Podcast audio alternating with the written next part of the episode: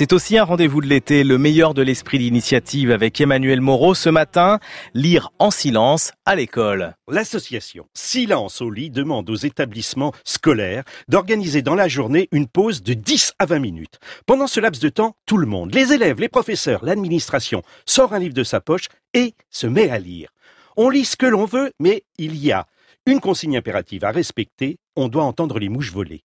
La lecture a lieu dans le silence. Olivier Delahaye, vice-président de l'association Silence on lit. Contrairement à ce qu'on peut supposer, ce silence vient immédiatement.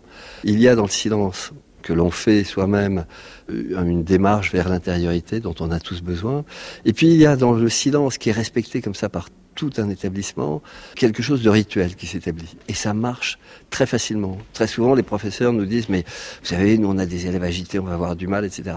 Et puis les retours qu'on a en fait quelques semaines après, c'est incroyable. Dès la deuxième, la troisième fois, ça a marché. Et ce qui est merveilleux en fait dans cette pratique, c'est que c'est une lecture libre. Il n'y a pas de programme, il n'y a pas d'interrogation. On lit absolument ce que l'on veut à condition que ce soit un livre. Ça peut être de la littérature, euh, des romans, ça peut être des essais, ça peut être de la BD. C'est pas des journaux, c'est pas des magazines, c'est pas des séquences rapides. On est dans un monde où tout est trop fragmenté, trop euh, segmenté en, en séquences courtes. Et là, on se donne le temps, en fait, de suivre la pensée d'un auteur ou la fantaisie d'un auteur pendant un quart d'heure, mais en fait pendant beaucoup plus longtemps puisqu'on garde ce livre avec soi et qu'on va le lire. Il a découvert ce concept il y a deux ans au cours d'une visite dans un établissement scolaire d'Ankara en Turquie. La lecture en silence existe depuis 15 ans. C'était à 13h35. J'étais dans une salle de professeurs, il y avait 10 profs qui étaient là, et je vois 10 personnes qui plongent dans leur cartable, qui sortent un bouquin et qui se mettent à lire. Je leur dis, euh, qu'est-ce qui se passe? Ils me disent, bah, c'est notre temps de lecture, comme si... Euh, je... bah oui, évidemment.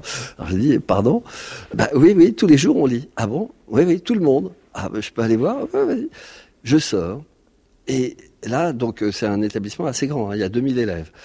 Silence, mais absolu. Pas un bruit.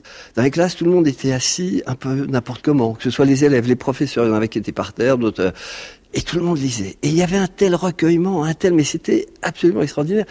Et j'ai trouvé ça vraiment merveilleux. Et c'est cette expérience merveilleuse qu'on essaie de transmettre. Silence on lit a reçu le soutien du ministère d'Éducation nationale qui veut redonner le goût de la lecture. À Paris, déjà 30 établissements l'appliquent. D'autres académies comme par exemple Metz et Aix et d'autres encore ont décidé de suivre. C'était le meilleur de l'esprit d'initiative avec Emmanuel Moreau qu'on retrouve demain à la même heure. France Inter. Le 6-9 de l'été. Frédéric Métézo.